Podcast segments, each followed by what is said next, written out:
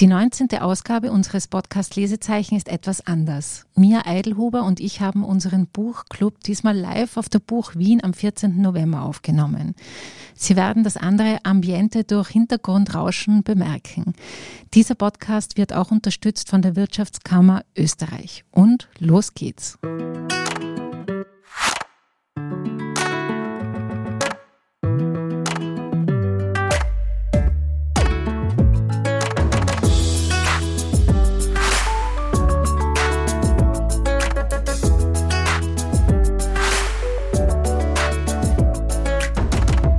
bin Mia Eidelhuber. Ich bin Beate Hausbichler. Seit März dieses Jahres oder anders gesagt seit 18 Folgen präsentieren wir unseren Buchclub, in dem wir Bücher von Frauen gemeinsam mit Frauen diskutieren. Unsere Gäste waren bisher Expertinnen, Autorinnen, Journalistinnen, Buchhändlerinnen, Künstlerinnen.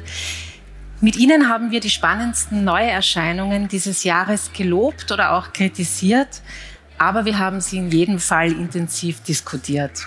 Und wir freuen uns natürlich wahnsinnig, dass unser Buchclub so gut ankommt. Ähm, wie wir heute auch sehen, der Buchmarkt ist gelinde gesagt unüberschaubar, er ist riesig.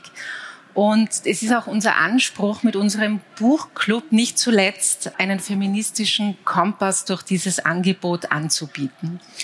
Bevor wir mit unserem heutigen Buch loslegen, noch eine kurze Ansage. Dieses Mal ganz zu Beginn unseres Podcasts. Wenn Ihnen dieser Podcast gefällt, abonnieren Sie uns bei Apple Podcasts oder Spotify. Und wir freuen uns natürlich sehr über eine 5-Sterne-Bewertung. Ja, genau. Und nun zum Buch unserer heutigen 19. Folge von Lesezeichen. Wie Sie da oben sehen können, es heißt Der Sex meines Lebens und ist im Ullstein Verlag erschienen. Die Autorin ist unbekannt, um die Erzählung und nicht unbedingt die Erzählerin in den Vordergrund zu rücken. So ungefähr formuliert es diese Anonyma auch auf dem Klappentext. Der Titel Der Sex meines Lebens, ähm, Sie werden das schon ahnen, ist im doppelten Sinn zu verstehen. Es ist natürlich einerseits eine Erzählung über alle ihre sexuellen Erfahrungen, die sich im Leben der Autorin schon angesammelt haben. Und natürlich ist es auch die Suche nach dem Sex ihres Lebens, also im Sinne von dem besten Sex ihres Lebens. Äh, jetzt gleich, um in die Fragerunde einzusteigen, Beate, sozusagen, wie zentral war das für dich beim Lesen, die Fragestellung, wer diese Autorin sein könnte oder sozusagen, wie, wer die ist, ja, trotzdem. Wir werden es nicht rausfinden, aber. Ja, also mich hat das sehr beschäftigt. Es ist dann im Laufe der Lektüre besser geworden, aber ich würde sagen, die ersten 60, 70 Seiten habe ich mich ständig gefragt, wer ist diese Person? Im Laufe des Lesens stellt sich schon ein Eindruck ein, wie alt sie ungefähr ungefähr ist. Sie dürfte ungefähr um die 60 sein. Aber trotzdem dieser sozioökonomische Hintergrund hat mir schon gefehlt zu wissen, warum agiert sie so, wie sie agiert. Auch aus so einem klassenspezifischen Aspekt hat mich das interessiert. Am Anfang hat es mich gestört, das alles nicht zu wissen. Im Laufe des Buches habe ich aber verstanden, warum sie das eben nicht macht, sich als Person da reinzubringen, die ja auch ein bisschen bekannt sein dürfte weil es ablenkt. Es wird wirklich reduziert auf ihre sexuellen Erfahrungen, auf ihre Eindrücke, aber sehr, da werden wir eh noch drüber reden. Äh, sie beschreibt da sehr wenig, wie sie damit gegangen ist. Ich habe es vermisst am Anfang. Mich würde es nach wie vor total interessieren, aber letztendlich ist es für die Erzählung, die sie da bietet, irrelevant.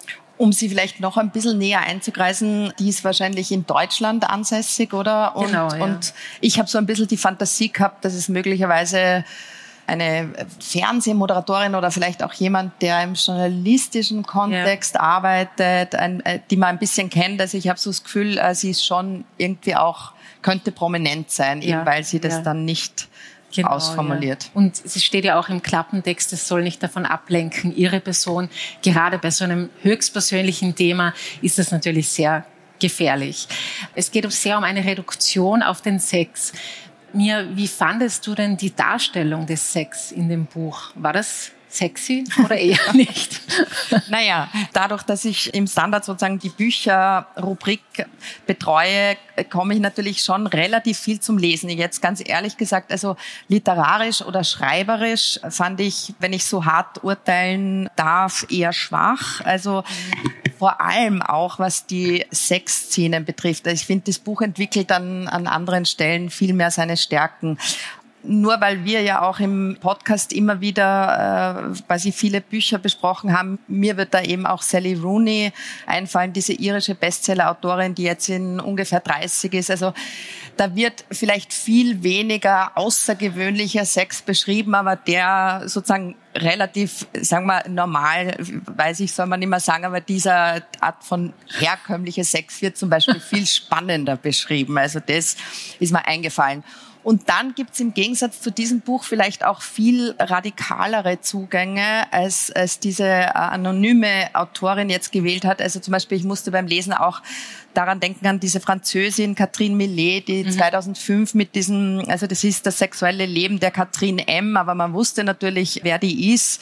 Die war nämlich eine ganz ausgesuchte oder ist noch immer eine, eine Kunstkritikerin in Frankreich die damit wirklich mit ihrem Buch, nämlich ihr sehr promiskuitives Sexualleben da auf recht nüchterne, man mhm. muss fast sagen trockene Art irgendwie aufzuschreiben, die hat damals vor allem in Frankreich einen wirklich veritablen Skandal ausgelöst.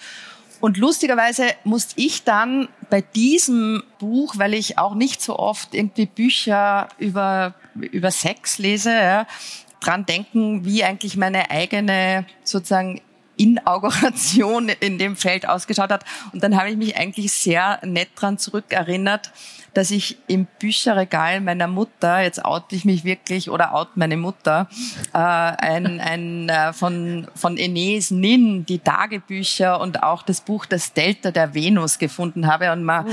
hat ja dann so als Teenagerin so ein, also sozusagen, man findet ja diese Dinge. Und das fand ich, muss ich ehrlich zugeben, schon total spannend. Und eigentlich hat mir das viel besser gefallen als zum Beispiel jetzt in Bezug auf das Finden von Sexstellen, die dann irgendwie auch, ich sag's jetzt einmal so, auch anmachen. Das war's nicht, ja. Aber dieses Buch sozusagen kann was anderes viel besser. Es deckt so Erfahrungen auf, die ja dann, ich würde fast hart sagen, eben auch in missbräuchliche ja. Erfahrungen münden. Also nur kurz noch gesagt, was mir wirklich aufgestoßen ist, sie erzählt Episoden von sich auch sehr jung, zum Beispiel einen Italienurlaub mit ihren Eltern, wo sie als 13-Jährige einen 23-Jährigen kennenlernt, darf auch sein, aber die Mutter macht sie dann irgendwie auch älter und will mhm. nicht, dass sie selber dann dort outet, dass sie erst 13 ist. Und das hat irgendwie so ein, so ein, wirklich einen unguten irgendwie Beigeschmack. Und dann auch eine Episode mit dem Vater, wo sie dann offensichtlich als schon ein bisschen ältere junge Frau auf einer Geschäftsreise mit ist, weil sie vielleicht dort in dem elterlichen Betrieb oder bei dem Vater arbeitet.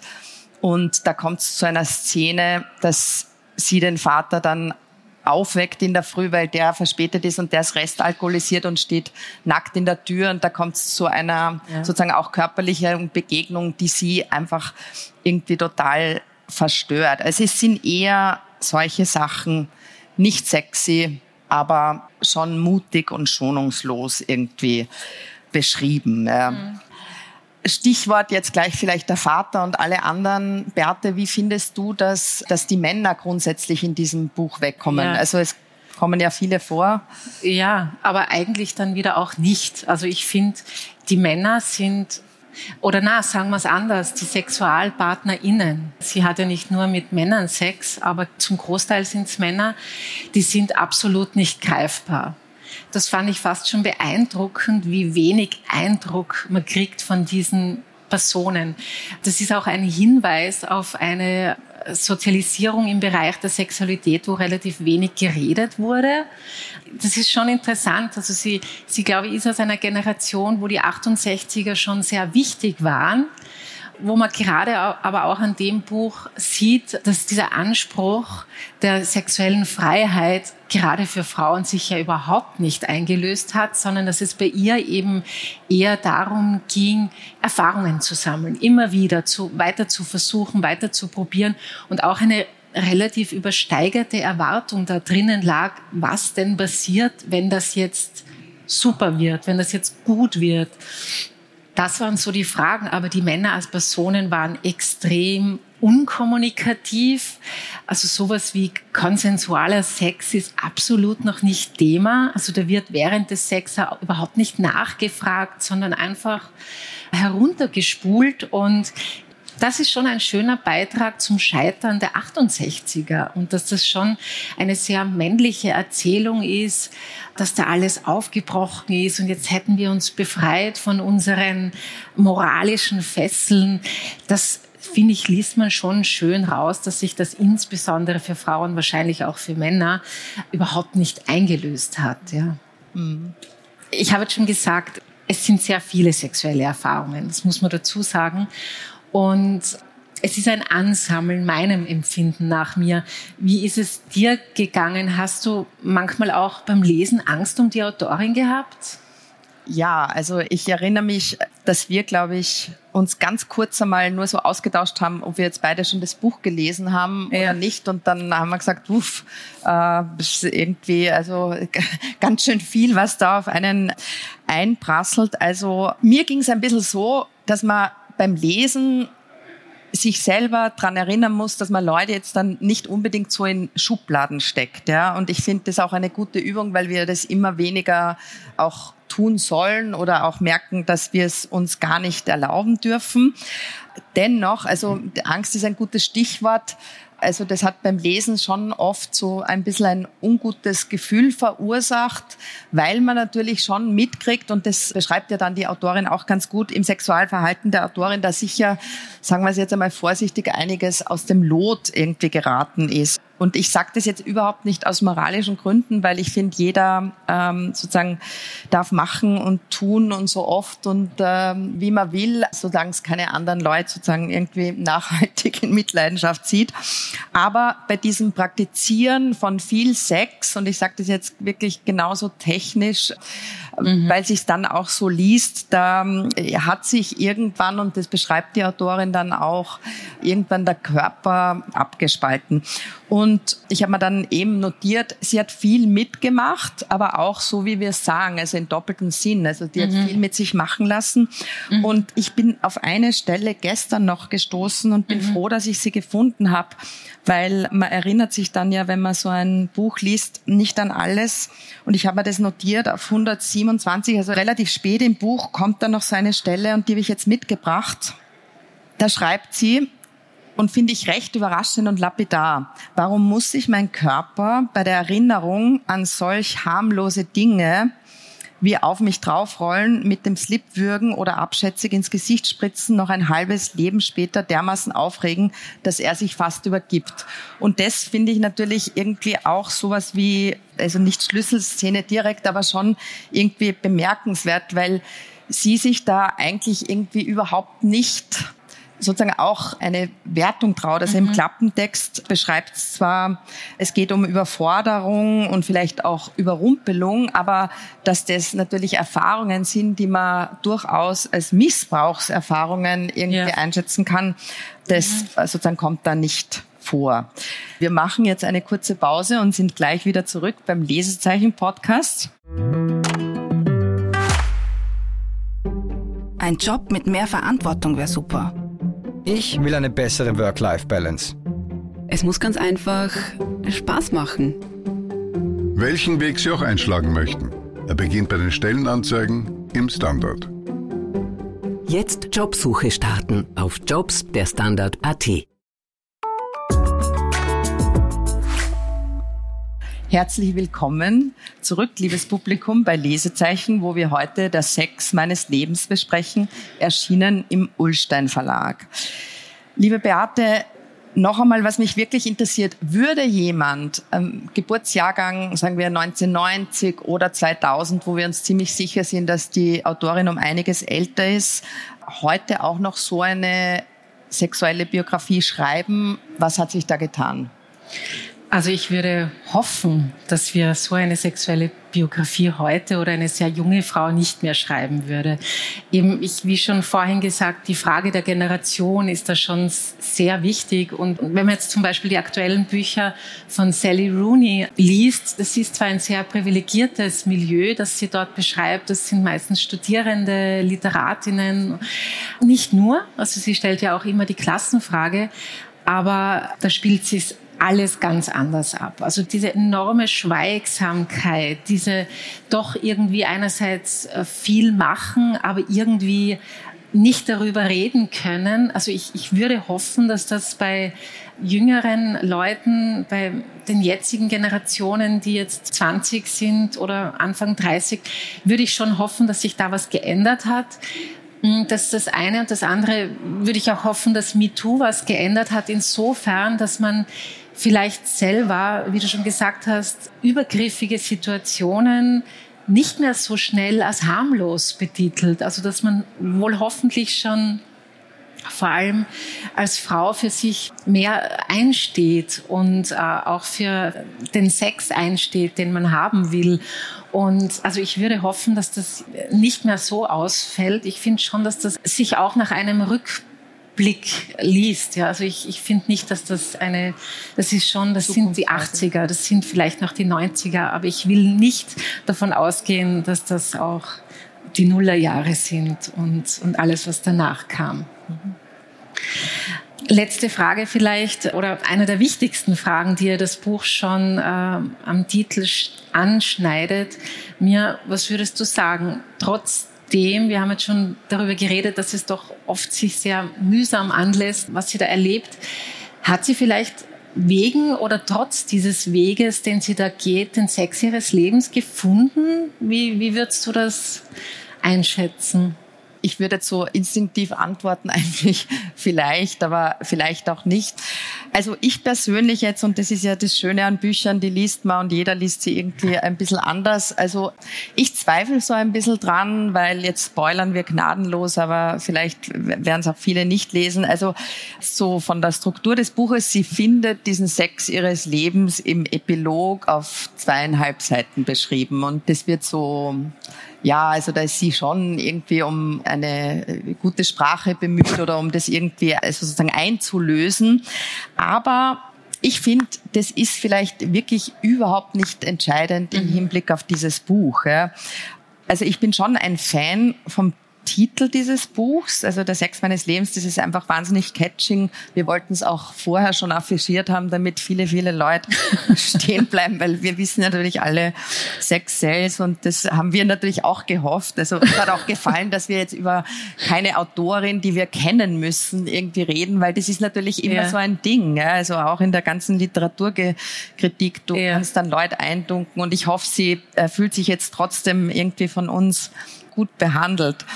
Aber so banal das klingt, glaube ich, für diese Entwicklungsgeschichte gilt einfach ähm, irgendwie der Weg ist das Ziel und ich glaube und das ist auch schön mitzulesen, dass diese Autorin im Zuge eines Schreib- und Erinnerungsprozesses also sozusagen sicher ein Stück weit selbst sich ähm, gefunden hat mhm. und da geht es nicht unbedingt jetzt um den, um den besten und vielleicht befriedigendsten Sex ihres mhm. Lebens, vielleicht dann auch, aber vielleicht noch um viel mehr. Mhm. Sie hat das ist jetzt auch ein Spoiler. Sie hat ganz zum Schluss eben noch geschrieben, sechs Jahre lang hatte ich keinen Sex und vielleicht führt diese Art von Askese dann irgendwie zum besten Sex des Lebens. Also nur als mhm. Tipp vielleicht die Leute rundherum.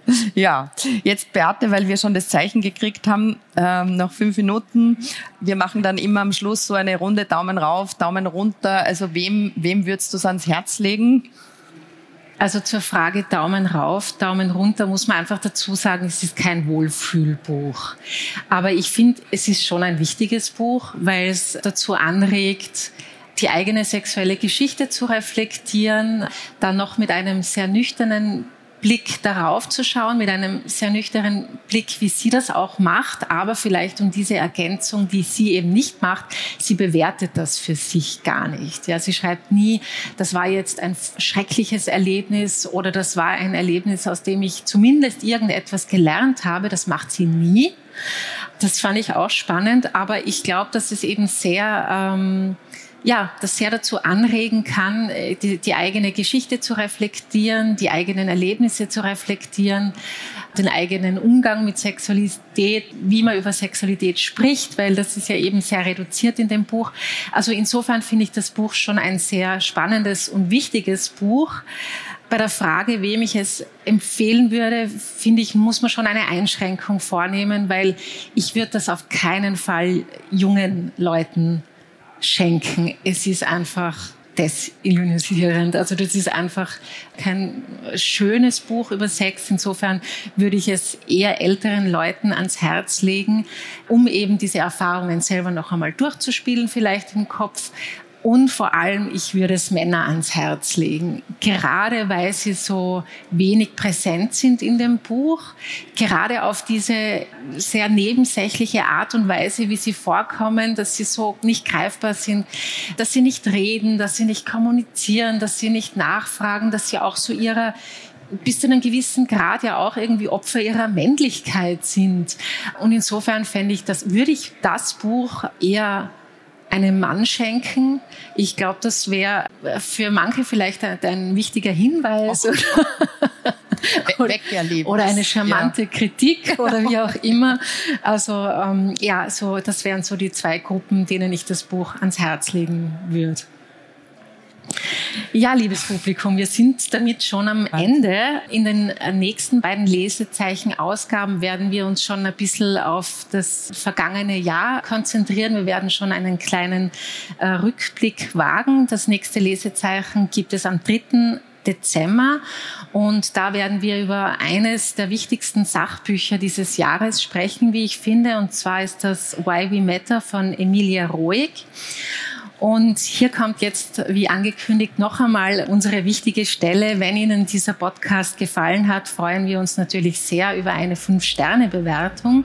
Und wenn Sie auch die nächsten Folgen nicht verpassen wollen, abonnieren Sie uns bei Apple Podcasts oder Spotify. Vielen Dank fürs Zuhören und bis bald.